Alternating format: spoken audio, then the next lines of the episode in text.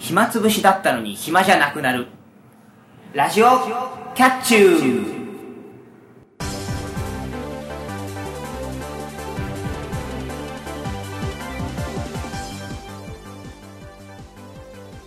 皆さんこんにちはゆわゆです皆さんこんばんはまたたび猫兄ですパーソナリティのキャッチューな2人があなたの心をわしづかみにするために全力疾走で頑張る番組「ラジオキャッチュー」第30回の配信ですはーいキリバンですそうねもう30回ですねおお30回ですかそうですねはいまあ1年経つと大体まあそんなもんですかうんまあねうんというわけといでうかはいあのー、まあ暇つぶしにと思って最近ちょっとあのソーシャルゲームうんというかまあネットゲームみたいなものをちょっとやってるんですけれどもはいはいまああのー、気がついたらいじっててうんうんこう例えば作業してて、ちょっと一息入れようかなっつって、そういう、まあ、ブラゲとかそれでやると、なんかいつの間にか30分くらいお金時間がなくなってて、ほう立てて、あれこれ、やりすぎじゃねみたいなのを最近ちょっとやらかしてて、はいはいなんかあのー僕まあ新しいゲームとか入れるとどうしてもそればっかりになっちゃうっていうのはあるんですけれども、まあ、特にソーシャルゲームってなんだかっていうとその、取っかかりがしやすいじゃないですか、大体。大体において。うんちょっと短時間のその、ステータスを消費して、まあ行動したりとかってこと多いじゃないですうか。んで、まあ、その作業の間とかやると、だいた作業すると、まあ30分ぐらいはだいたいそ作業してるじゃないですか、最低でも。うんで、パッて見たら溜まってるじゃないですか。で、それを消費するためにパシパシやってたら、こう、始めたてなんで、レベルがすぐに上がって、それもまた回復しちゃって、ずっと行動できるみたいな。はいはいはいありますなっちゃってうんで、気がついたら30分ぐらい経って、ほうほう、いやいやいやいや、卒論書かなきゃって、卒論書き始めて、で、気がついたらまた触ってて、はいはいあ、もうなんか中毒的になっちゃ って、どうにかならないですかね。まあ典型的なね初しソシャゲ初心者あるあるですけどそうですねまあそういうなんていうんですかゲーうんムは、大体ね期間限定のイベントとかがうんあったりして、ねそのイベント中はそのことだけにこうスタミナをね消費していくような感じでねやっていくなんていうかイベントが多いですから、うん。やっぱそのね集中してやっていくとね30分1時間あっという間ですよねここをこうして、ああ、だからここで配分すればみたいなことやってると、本当に時間あっという間で、はいはいかんなーって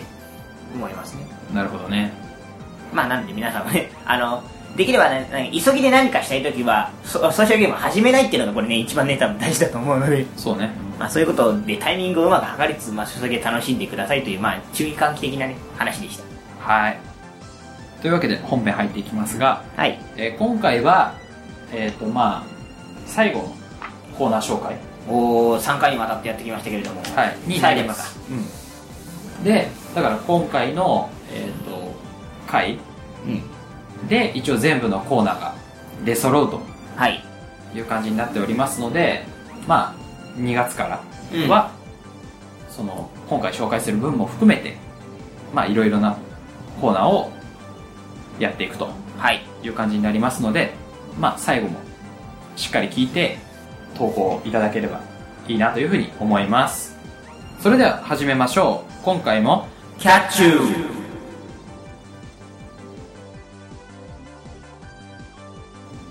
ラジオキャッチューこの番組はワイズラジオ制作委員会がお送りします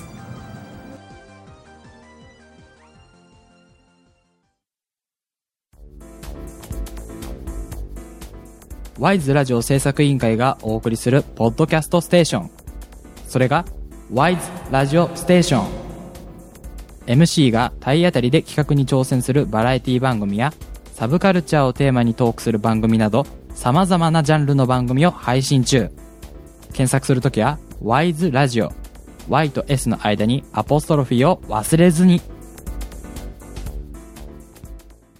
いやー、本当先ほどの聞いたけど、はいはいはいはい私もね、やっちゃってましたわ。あ、マジですかあーちょっと気ぃつけな。なあきまへんわ、あれは。そうですね。私もね、つい先日やっちゃいました。気づかないですもんね。かないんですよ、それ。あれ本当、えーね、気をつけてしそうですないとねね皆さん言われたら弱い立場になりますからね。まあまあ、お二人のそのね、はいはい詳しい話は、はいえー SCL のコインタイムでということで。ラジオキャッチュー今回も、えーコーナー紹介をしていきます最初のコーナーはこちらスーパークエスチョン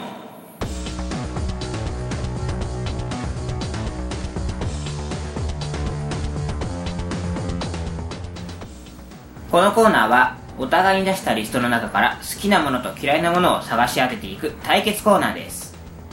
今回は実際にやりながらルールの説明をしていこうと思いますはい。まずお題が、えーお題となるテーマを発表します今回のテーマは動物ですそうね、お試しのうんテーマは動物と。そうですねまあお試しとしてまあ動物をやっていこうと思いますはい。じゃあ、えーそうですね、次にですねテーマに沿った項目をですね好きなもの2つ嫌いなもの1つ計4つあげますはい。まあでも今回はね、あの特別というか、まあお試しなので、えー好きなものを2つ、嫌いなものを1つね、こうリストにしまして計3つ上げていこうと思います。はい。まあ、本来だったらもう一個嫌いなものをリストアップするんですけど、うん。まあ、今回は、えー好きなもの2、嫌いなもの1ということで。ということで、まあリスト上げていこうと思います。はい。じゃあ、えーリストアップの方を、じゃあ私からね、していこうかと思うんですけれども、今回用意したリストはこちらになります。えー、キツネ、タヌキ、犬なるほど。の3つです。はい。じゃあ、えっ、と、ゆわゆのリスト発表します。はい。ハムスター、エミュー、アルパカ。はい、というわけで、お互いに、はい。ね、えっ、と、好きなものうん。の、えー動物リストをあげました。はい。あの、まあ、これね、当てていくので、あの好きなもの、嫌いなものが、まあ、2つと1つ入ってますけれども、まはあ、い言わないと。いう感じです。まあ、言ったらゲームにならないですからね。はいはい。というわけで、まあ、じゃあ、えーまあ、リストが上がりました。じゃあ、リストが上がったら、今度はですね、えー回答する条件カードを引きます。まあ、カードには、例えば、えー好き1とか嫌い1とか、まあ、そういう風にですね、相手のリストの中から当てる条件が書かれています。はい。で、まあ今回は、まあお試しとして、えー嫌いなものを一つ、この3つの中からね、探すという条件でやっていこうと思います。はい。まあ、本来だったら、例えば、えっ、と、あの、好きなもの2個、嫌いなもの2個の中から、えー好きなもの1個、嫌いなもの1個を当てるとか、まあ、嫌いなものを2個当てるとか、ねうんそういう感じで対決していくんですけど、まあ、今回は、えっ、と、3つあるうんリストの中から唯一1個だけある嫌いなものを当てると。そうですね。まあ、一つを、残り一つを探そうかなというふうに、まあとりあえずお試しとしてやっていこうと思います。はい。じゃあまあここでね、条件と、まあ嫌い、リストが出ましたので、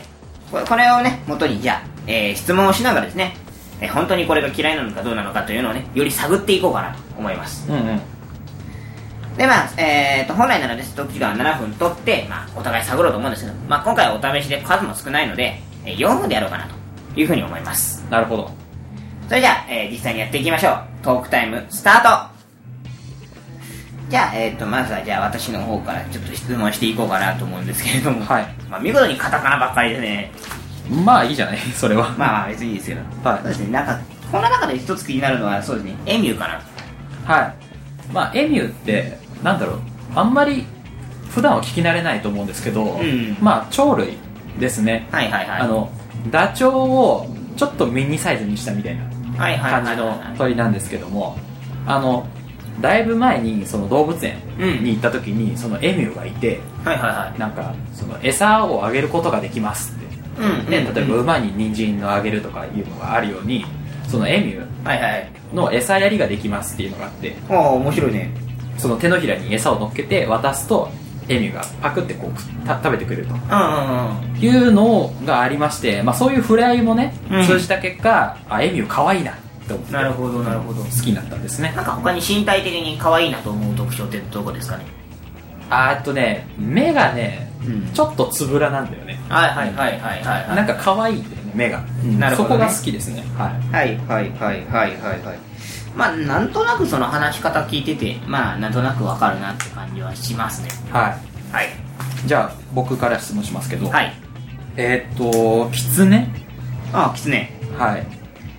あのー、キツネっていうかまあもともとキツネをねこう興味持ったきっかけっていうのはあのー、まあアニメから入ったんですけれどもはいはいはいあのー、我が家のお稲荷様っていう小説というかアニメがありましてああなるほどはいはいまあ、まあそこからまあいわゆる狐っていうか、まあ、要するに神社とかによくいるような狐の方お稲荷さんですねはいの方にちょっと興味を持ちましてでお調べてってどんどんどんどんまあやっぱり動物の獣獣というか動物のまあ狐の方にですねまあシフトしていってまあもし飼えるんだったらペットとして飼いたいななんて最近思い出したんですけれども、はいはいはいまあいかんせん実家暮らしなもんですから、まあ、親がちょっと同意を得られず結局キツネはペットにすることは不可能だったんですけれども、ま あ、んなかなかねあのそのペットにしたいなと思うランキング自分の中で第1位のキツネですねはあなるほどわかりましたなんかあのふさふさ具合がちょうどいいといああはいはいうな感じですかねじゃあ同じペットワークということでハムスターの話でも聞こうかななるほど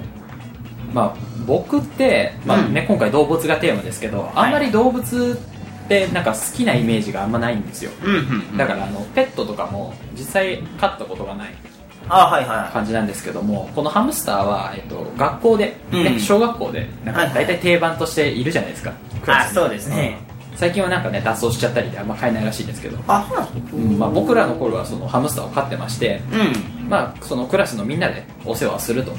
はいはい、はい、いうのがありまして、やっぱりその、ね、あんまり普段は家では触らないハムスターとかにこうね、うん触っているうちに可愛いなって愛着が湧いてきて、まあ、好きな動物になりましたよとなるほどなるほどいう感じですねハムスターっていうとさやっぱり結構いっぱい種類いるじゃないはいはいはいあの大きいのがいいちっちゃいのがいいそうねまあなんだろう学校で飼ってたのは、んあのジャンガリアンみたいなああはいはいはい、はい、感じのやつなんでちょっと大きいやつだねそうちょい大きい感じだったんですけどまあ別に小柄なやつでも全然好きですし、うんハムスターは本当なんかえっ、とまあ僕結構ハムスターはなんだっけあのゲームあったじゃない昔ちょっとゲームボーイとかでハはいムスター育成するようなやつ、うんうんあれ結構やり込んでてなるほど結構いろんななんかそういうのもあってあの知ってるんですけれども、うんうんハムスターって結構なんかちっちゃいんでうんあのー昔ちょっと飼ってた残念な思いとかなんですけどやっぱりちっちゃい方がなんかよりこう手の中でこうちうずくまるというか感じがしてきて私は結構好きだったりしますはいというわけでというわけでまあ4分経ちましたはいじゃあこの投稿を参考にですね、えーどの項目が好きか嫌いかを回答していきます、えーまあ、今回は、えー嫌いなもの一つを当てるだけなので、まあ、リストの中から一つ選んで、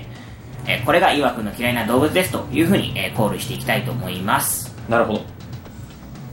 まあ、といっても私の方が一つしか言ってないので、あの一つしかトークしてないので、残り二つをどうしていくかというのが、まあ、岩君の今大事なポイントですね。そうですね参考にあのしてる数が猫アニくんの方が多い んでちょっと不利でありますけどもそうね。まあ、あはの、本来だったらなら、あと3分あるんで、もうちょっといろいろできるかなと思うんですけれども。はいはいまあ、というわけで今回は、その形でやっていこうと思います。じゃあ、えーまずは私の方からですね、えーまあ、行っていこうかなと思います。はいそうですね。多分ね、これじゃないかなって絞れたので、じゃあこれ行きたいと思います。はいまあ、もう一回言っとくと、うん。えーハムスターエミューアルパカ、はい、この中に一つだけ嫌いな動物がありますあります。じゃあ行きましょう。はいエミューはゆわゆくんの嫌いな動物です。正解おー、やっぱり、なんかあの、どこ可愛いのって続いて、あーってなったのが、すっげえ嫌いそうだなと。いやまあ普通にねあの何目うん。つぶらな目とかは好きなんですけどそのだからその動物園に行ったっていう話も嘘ではないんですけども、はいはいはその時にそのエミューがい。うん。餌を乗せた手を出したらすごい勢いで食いついてき てあのなんで手まで食われるんじゃないかってぐらい、はいはいはい。ぐいぐいあの首を伸ばしてついばんできたのでちょっとトラウマになって、あー、はいだからそれ以降首の長い鳥類っていうのが若干苦手なんですねだからダチョウも含めはいはいはい。わかりました。はいじゃあ、えー、次、続いて、じゃあ、ゆわくんの方に当ててもらいましょう。そうですねえキツネの話しかしなかったので、もう一回リストを確認しましょう。はいえー、キツネ、タヌキ、犬の3つですね。はいね猫兄君当てちゃったんで僕も当てないといけないとそうですまあ狐の狐っていうところあたりからまあ狐のトークからまあ他も類推するといういう感じですけども、はいまあねあんま参考にならなかったんで、はいまあ、勘で行ってみたいと思いますはいえーっと、タヌキは猫兄の嫌いな動物です。正解ですおー、やったーはあのねタヌキってね、い。どうもねあのこうこうファンシーなさこうアニメ的な描き方をするの多いじゃないですかさ作品とかだったりとかまあいわゆるドラえもんとかも青タヌキみたいな言い方されたりするじゃないですかはいはあんなイメージがあってすごいファンシーな生き物のイメージが強すぎるんですようんうんで実際の時見たら結構グロいじゃないですかリアルすぎてまあ結構凶暴凶暴だだっしたりりねしますからなんかザ獣みたいな感じじゃないですか、うんうんどうしてもあのギャップ感というかあれでやられちゃいまして、はいはいすごい苦手なんですなるほどねいや狐の話うんは割と普通に話してたんであこれは好きかもねと思って、うんまあ、リストから外し犬かタヌキうん犬嫌いになるんだったらまあね猫兄くんだから猫と犬でっていうこともあんのかなと思ったんですけど、はいはいはいまあ犬が嫌いだったらそれはしょうがないと思ってタヌキにしたら正解でしたあのまあ犬はね好きなんですよほう理由としてはあのまああの結局狐の派生なんですけれどもその神仏に捉えることが多いじゃないですか狛犬とかうんうんそれも今あって大好きなんですよ、ほうほうほまあ、なのでタヌキが嫌いでしたとまあこういうふうにですね、まあ、今回お試しでしたけれどもまあ2人のね、うんまあ、条件に当てはまるものをリストから探していくとううんいうふうなことをね今後もやっていこうかなと思います以上通過クエスチョンでした CM の後もコーナー紹介ゆあゆですまたたび猫兄です。僕たち2人がお届けする番組「ラジオキャッチューキャットな猫兄と、」ゆうなゆあゆがあなたの心をわしづかみにするために、全力疾走で頑張ります体当たりで企画に挑む二人の姿をお楽しみください。ラジオキャッチューはワイズラジオステーションで木曜日に絶賛配信中今夜も、キュー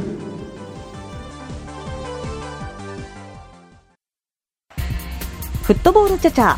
週末を愛するサッカーファンの皆様にお送りする TGA スタジオの番組ですサッカー界のどうでもいい話を飲み屋で話したいけどラジオで話しちゃおうという番組私チャチャことチャーさんとナオスさんの2人でお送りしておりますテレビでもスポーツ紙でもピンク色の新聞でも扱わないようなネタとアングルで喋る30分皆さんお楽しみに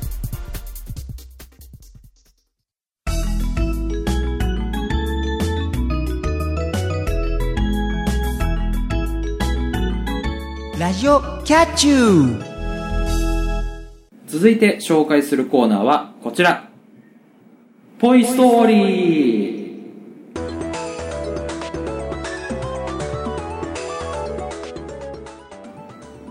このコーナーはすでに世にある物語にぽいアレンジを加えたらどうなるのか考えるコーナーですはいあのうん「ぽ、い」って言ってますけど「ぽ、はいはいの前にはちっちゃい「つ」が入りますだからえーっと「男っぽい」とか、うんねそういう意味の「ぽい」はいはいはいはいはいですというわけで、まあ、ルールっていうか、はいうん趣旨としては、えーまずお題として、既存の物語。うん、まあ、例えば、えー童話、うん、グリム童話とか。はいはいはいはあとは、まあ、日本で言えば昔話いうんとか、えーアニメ、うんうんね、よく知れ渡ったアニメはいはいはいとかの物語と、えーそれに加える、えーぽいアレンジうんうんが発表されます、まあ、例えばバッドエンドっぽいシンデレラみたいな感じでうす、んはいはいはそういなのでそのっぽいアレンジを加えた物語がその元々のものうんからどのように変化するかっていうのを考えていくはいはいはいというコーナーですなるほどでまあ僕らも考うんえますけども、リスナーの皆さんもはいはいはこの物語がこれっぽくなったらきっと例えば主人公はこうないるとか、物語のストーリー自体もこういう風に変化するのではみたいなのを考えて送っていただければいいなとはいはいはいいう感じのコーナーですうんまあねあのーなんだ説明しても若干難しいかなと思いますからはいはいはいちょっと実際にえっ、とこちらのお題を例にしてやってみたいと思いますはい現代っぽい桃太郎おおはいはいはいはいまあ桃太郎ね言わずと知れた鬼退治をする、んまあ、あヒーローの昔話ですけども、うんこれを現代今の時代っぽくアレンジしたらどうなるかっていうのを考えていきますなるほどなるほどはいというわけで、まあ、お互いにうんそのこの現代っぽい桃太郎ってどういうふうに変化するのかなっていうのをはいはい発表していきたいなというふうに思うんですけどもどうですかそうですねまあ一応なんかそれっぽい感じのをね、あのまあ発想としてはこんなもんかなっていうのが結構インスピレーション湧いてるんではいはいじゃあちょっと私の方からやおおやってみましょうかねはい、では、えー、と猫兄くんが考える現代っぽい桃太郎お願いしますはいえっ、とまあ桃太郎ということなんですけれども、うんまああのまあ桃太郎ってねあのー言いますけれどもまあ一番の主題としては川が川から流れてくるじゃないですかまあ主題っていうかもうドア玉ドが、ドね、ドア玉がねあの冒頭はまあ川から流れてきた桃が流れてくるわけですようんもうそんなのもうい今の人たちがね川からでかい桃が流れてきましたって言ったらもうあれですよあの多分誰も不信がって取りませんよはいはいはいなんでね、あのね、桃太郎の登場仕方もね、現代っぽくしまして。なのでまあ、おじいさんとおばあさんがですね、なんとですね、桃太郎の桃はですね、作ります。ほうほ突う然変異です。あなるほど畑とか畑でから普通に突然変異で出てきたでかい桃。あれ桃って木になるんだっけ、えっ、と、桃は木になりますね。うん、だから育ててたら急にでかい桃ができちゃったある時になんか、すげえ地震が起きたと。おう何かと思って外見てみたら、で、なんか突然変異した桃が落ちてましたと。おうドスンドスーンと。で、えっ、とまあ、じゃあ、これはさぞかし身がぎっしり詰まってるに違いないと。おうひょっとしたら何かあるかもしれないと、まあ、いうわけで、とりあえず切ってみることにしましたと。うんうんそしたら中から、なんと、その、そのサイズに合わせた形で赤ちゃんが入っておりましたと。おうそれはまあ、随分でかい音がするわけですね。3、4キロも中詰まってるんですから。うんで、開けてみたらですね、まあ、当然ながらか、あのー育ててみることにしました。まあ、当然人が生まれてきたんでね。うん桃太郎がね何も、何も言わずに役所に出生届を出して育ててみることにしましたと。おうおう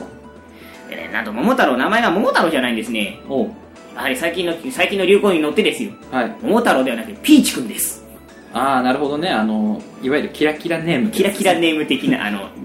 感じですね。ピッチくんです。それはピーチってカタカナで書くのいや、えっ、とね、なんか、なんなんだろう、今当て字がうまいこと出ないけれども、まあ、光ると書いて、はい光るに漢字の字でピーチです。おう決して高一じゃありません。あピーチねピーチですはいはいなるほどあで、まあ、ピーチくんは、まあ、すくすくとね、あの、あのー育ったんですけれども、はいなんとですね、中学校の頃に大事件が起きます。おうあー名前が原因でですね、いじめられてしまいます。そうかねパッと見なんかやっぱ高一に見えるからいじられないんだわと思うけどねだから、高一のくせにピーチっていう名前がバカじゃねえのって話で、ちょっといじめられるわけですよ。なるほど、いじめられてしまいますでまあいじめっ子の名前がなんとですねここで登場鬼太郎くんですうん、おうこっちは太郎なのねお前もお前で変な名前だなと思うけれどまあまあまあはいはいでですねまあ最終的にですねあのオチとしましてはですねこの喧嘩に立ち向かっていくですね、うんピーチくんの物語なわけですよおういじめにそうそうそういじめの対象である鬼太郎くんを倒すというね、うんまあ、実に鬼退治をしてるわけですよなるほどでまあえーっとまあえー鬼太郎くんを倒すことによってピーチくんってすごいんだねって周りから認められてめでたく、えーまあ高校あ中学生活を終えるというお話ですなるほどうんまあそうですねえっ、と今うんあのピーチ、まあ、高一って書いてピーチと鬼太郎って書いたんですけど鬼太郎は完全に鬼太郎です ね今今ね言いながら気がついた俺もうん、だからあのピーチ君をいじめながらね容器を感じてるのか なってっ父さん容器です、うん違うていうのかなと思いましたけどまあそうね確かに、まあ、現代っぽいっちゃ現代っぽいかぽらいなそのキラキラネームで周りからいじめられるピーチ君の反撃の物語反撃の物語なるほどわかりました じゃあ、えっと僕、はいちょっと考えたんで行ってみたいと思うんですけどはいまあ昔々って言いますけど現代なんでそこは省くとして、はいはいはいまあ、おじいさんおばあさんが暮らしていましたよとはいはいはいでで、まあ、おじいさんはね本来だったら山へ芝刈りおばあさんは川へ洗濯行くわけですけど、はいはいはいまあ現代ですから現代ですからそんなことしなくてもねあの材料は手に入るわ けです、そうだねうんねおじいさんは、えーと FX で、ね、人儲けしはいはいはいはいおばあさんはそのおじいさんが儲けた金を、まあ、ネット通販にあてがう毎日ですよはいはいはいである時、まあ、某ね密林をはいはいはい検索していたところ、えー、と特化商品としてうんうんうんどでかい桃が売られてるわけですねなるほどなるほどですごい安いからこれは食料に困らないと思って、うんおばあさんが注文するとはいはいはいはいで、まあ、桃が届きますわななるほどなるほどでその桃を割ってみると、ね、中から子供が出てくるとうんでまあ大層驚いたけれどもその桃太郎うん君を育てると、なるほどなるほどなるほどである時えっ、とまあ桃太郎君がその大きくうん育ったある時おじさんおばあさんが暮らしてる田舎とはちょっと離れたうん都会で、うんまあえっ、となんでしょうねあの都会でそはいのお店を経営していてその従業員たちにうん無理をさせる、えー鬼がいるとはいはいはいはいはいはいいうのを聞きつけましてはいはいはいはいそれじゃダメだとなるほどなるほどね桃太郎君は思うわけですうんということで、えーまあ、おばあさんたちが暮らしている村から、はいはいはいはいねえー、と都会にうん旅に旅を出てそのいわゆる鬼たちを、うんまあ、懲らしめるとなるほどなるほどいうのが大筋な話です、ほうほうほうほう、うんなるほどねまあ、いわゆるあれですねあの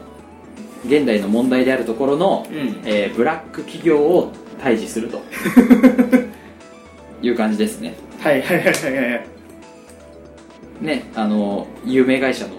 あの社長さんは今あの議員をやってますけども ああブラックブラックと言われ続けたそう議きっと議員になってますけれども、うんまあそういうことですよねうん、だからそこを退治にしに行くってことは、ね、やっぱり選挙にうん立候補したりして、そのね、ブラックな部分を暴くのかみたいな、 まあそういう感じにも発展していきますね。はいはいはいはいあの、ね何がすごいって岩君の場合あの戦わないっていうあの物理的ななんか最近よくあるいわゆるなんか政治の暗いところを叩く叩く系の映画とかみたいな感じですよねそうね、だからちょそういうのねちょっとした風刺的な作品に、 すげえ風刺だよねうんなっていきますけども、まはあいはいね、今回は、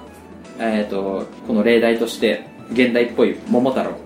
という題で2人で考えてきましたけども、はいはいはい次回うんのこのコーナーも、えー、と現代っぽい「桃太郎」ではいはいやっていきたいと思いますわかりましたなのでえー、とリスナーの皆さんね、うんこの僕らが今回取り上げた以外で、うんなんか新しい現代っぽい「桃太郎」のストーリーとか現代っぽいなと思わせるような変化を考えていただいて、まあ、思いついたらはい送ってくださいはい以上「ポイストーリー」でした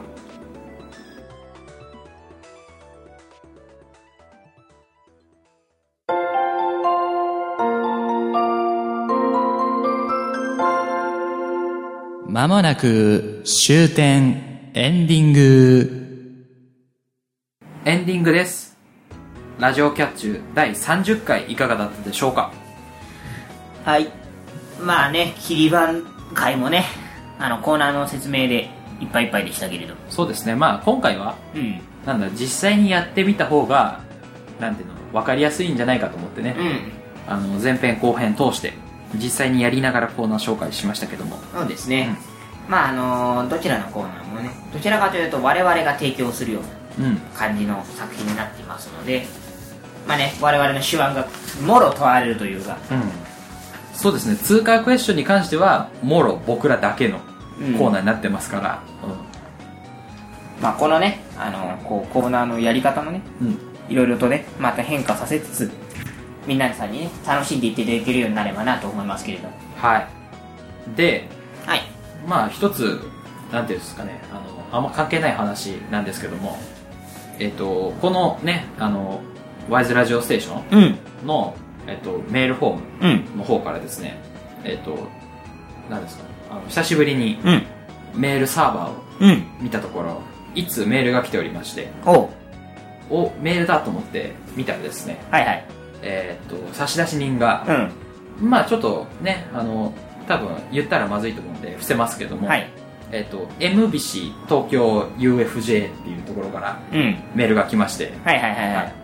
ね、あれと思って、うん。あの、なんだろう、僕の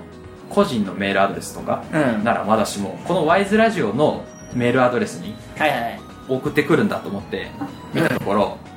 なんか個人なんですかアカウントユーザーなんたらの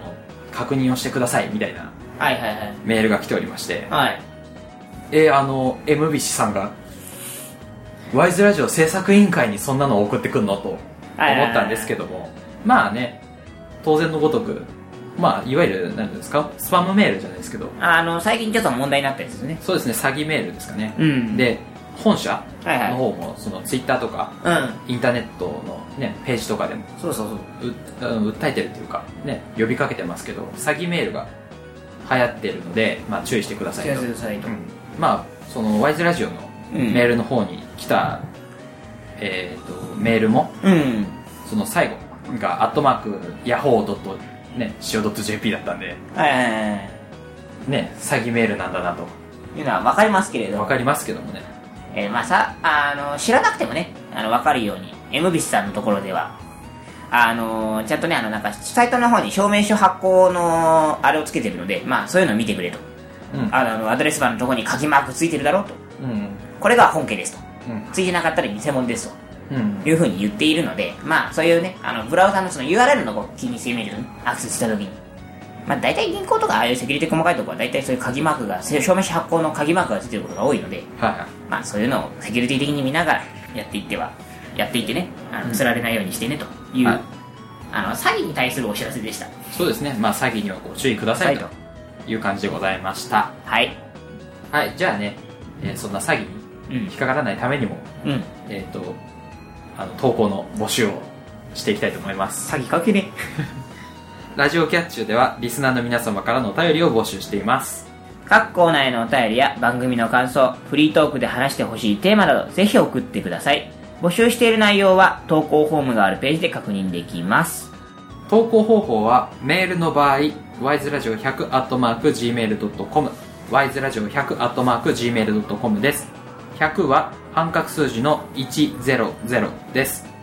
サイトの投稿フォームから送る場合は、http コロンスラッシュスラッシュ wiseradio.sakura.ne.jp にアクセスしてください。ツイッターのリプライやハッシュタグでも投稿が可能です。ツイッター ID は wiseradio アンダーバー pp、ハッシュタグはシャープ wiseradio です。投稿締め切りはコーナーによって変わりますので、ラジオキャッチのページを確認してください。皆様からの投稿お待ちしております。はい、えー、と、今回で全部のコーナーが発表されましたので、はい。えーページの方を確認していただいて、締め切りの方も、えーご注意いただければなと思います。はい、スパム以外のメールください。はい。それではそろそろお時間です。ここまでのお相手は、ゆわゆと、またたびネクアニでした。次回も、キャッチュー